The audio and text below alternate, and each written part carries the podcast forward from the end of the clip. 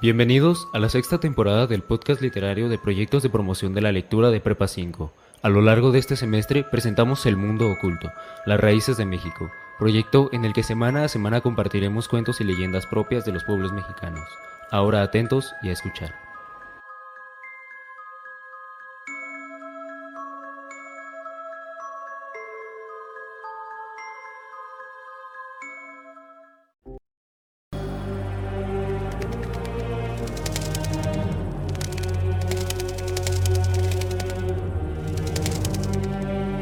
El hombre del costal.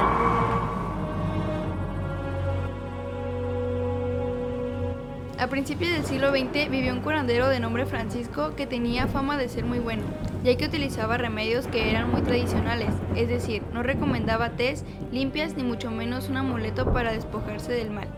Un día corrió a él un hombre muy enfermo de tuberculosis, quien cansado de acudir inútilmente a los médicos decidió pedir ayuda al curandero.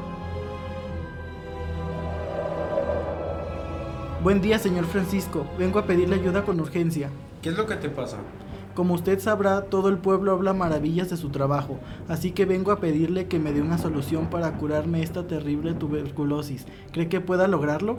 Por supuesto que sí, pero necesito un ingrediente para realizar la cura. ¿Crees que lo puedas conseguir? Es bastante fácil. Claro que sí, estoy dispuesto a hacer lo que sea. Bien, necesito que me traigas un niño. Será muy importante. ¿Qué? ¿Pero por qué? ¿Quieres curarte o no?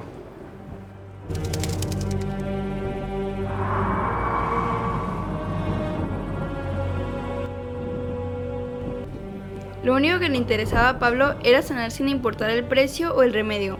Y en efecto, la medicina era algo inalcanzable. La receta recomendada era beber sangre de niño.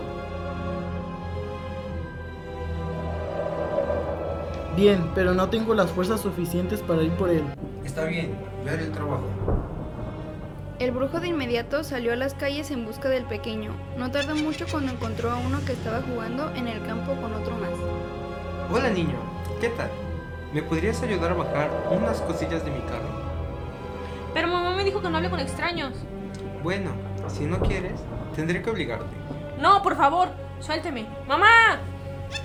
El brujo ya tenía práctica robando niños para sus hechizos, por lo que no le costó trabajo separarlo del resto. Una vez que lo vio solo, lo echó en su costal y huyó. El hombre se escondió en una casa abandonada y después le mandó hablar al moribundo, quien de inmediato acudió. Listo, ya traigo al niño. ¿Y ahora qué procede? No, espere, por favor, se lo ruego. No me haga daño. Beba su sangre en este recipiente y estará curado. Muy bien, gracias por todo. No es nada. Solo recuerde que no puedo hablar nada con nadie del pueblo del local. El cuerpo del menor fue abandonado en el bosque, donde horas antes el brujo lo había encontrado. Pasando el tiempo y una vez muerto el curandero, los rumores del taumaturgo robando niños cobraron fuerza. Desde entonces se dice que el alma en pena de este hombre vaga con el saco en su espalda en busca de más niños para realizar sus hechizos.